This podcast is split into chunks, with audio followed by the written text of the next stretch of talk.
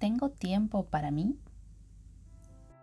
Te saluda Pili Caña Bernales y esta es la pregunta que quiero compartir contigo el día de hoy. Puede que estemos de acuerdo ante la premisa de que en este momento el mundo va rápido. Probablemente hace algunos cinco años también lo iba, pero con el avance de la tecnología, incluso me atrevería a decir que más. Y vamos hacia más. Entonces, ya vivimos en un mundo en el que nos exige respuestas rápidas, movimientos rápidos, cambios rápidos, eh, soluciones rápidas. Y muchas veces nosotros no estamos en condiciones de darlo ni de hacerlo.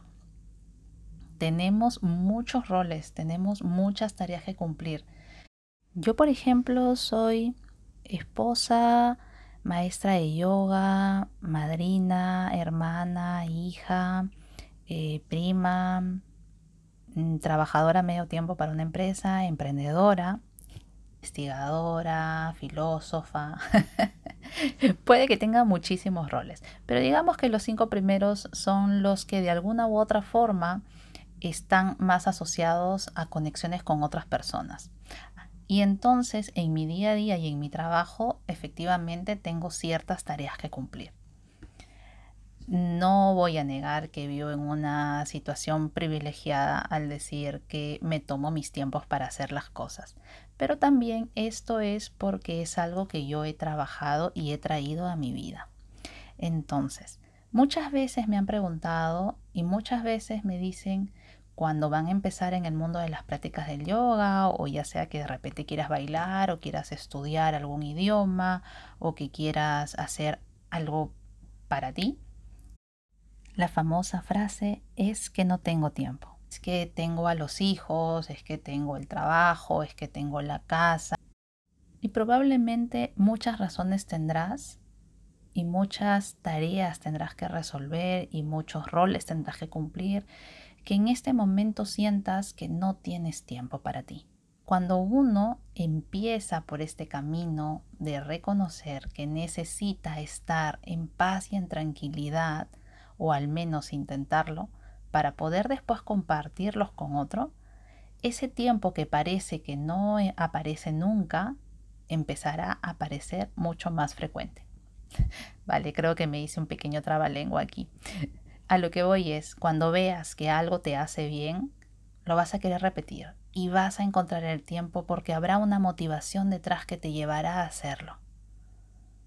Porque no se trata de ir por la vida cumpliendo roles de mala gana o de, en mala onda o estresado o nervioso o desde el miedo, sino más bien se trata de estar en bienestar para poder irradiar bienestar a los demás.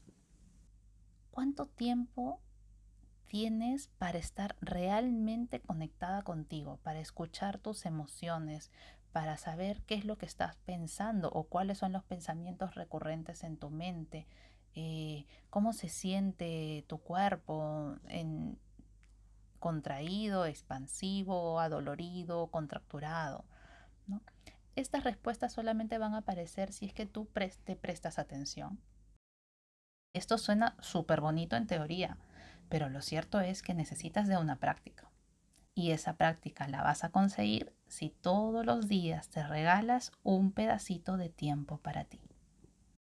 Muchas veces esperamos tener todo el tiempo del mundo para poder traer alguna herramienta a la práctica que nos haga bien, ya sea que bailes, que medites, que respires, eh, que te pongas a dibujar, que tejas, eh, que leas algo que te nutra, cualquiera sea la actividad, tú puedes regalarte cinco minutos.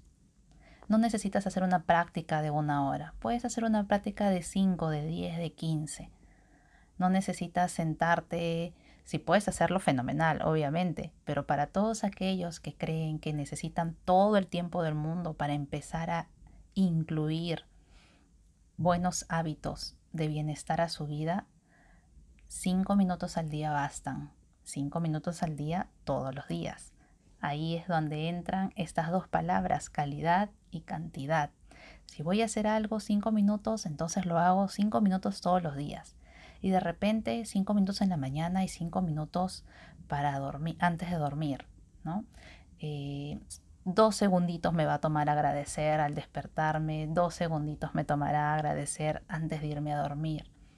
Una sonrisa que me dé al espejo, a mí misma y a darme una afirmación bonita no me va a tomar mucho. Entonces, esos pequeños fragmentitos que le vamos cogiendo al día, que vamos encontrando, esa respiración que hago en el metro mientras me traslado o esa respiración que hago mientras estoy conduciendo, es beneficiosa. Es una herramienta que me está regalando un pedacito de tiempo para mí. Ahora bien, si tú puedes dedicarte una hora a tu práctica, pues maravilloso. Y si puedes hacerlo todos los días, fenomenal. Pero que sepas que estos tiempos que son para uno no necesitan ser unas grandes vacaciones de un mes. Estos tiempos para uno son esos oasis que están en el largo de tu día, en el transcurso de tu día. Esos oasis en los que tú conectas contigo mismo, en el que eres capaz de sentarte y decirte, mm, hoy día me he levantado melancólica, entonces de repente hoy día me voy a brindar palabras de amor y ya el día cambia. O de repente decir, hoy día estoy como súper contenta, saldré y regalaré sonrisas con todos, conocidos y desconocidos. Y créeme que tu día cambia. Entonces, ¿hace cuánto que no te tomas un tiempo para ti? De esos que nutren, que llenan el alma, que van más allá de esta satisfacción de momento, ¿no? Tengo tiempo para mí. Sé que este tema da para muchísimo más, pero vamos a dejarlo por aquí el día de hoy no sin antes agradecerte de todo corazón que estés ahí compartiendo conmigo. Te dejo un besito, un abrazo fuerte y hasta la próxima.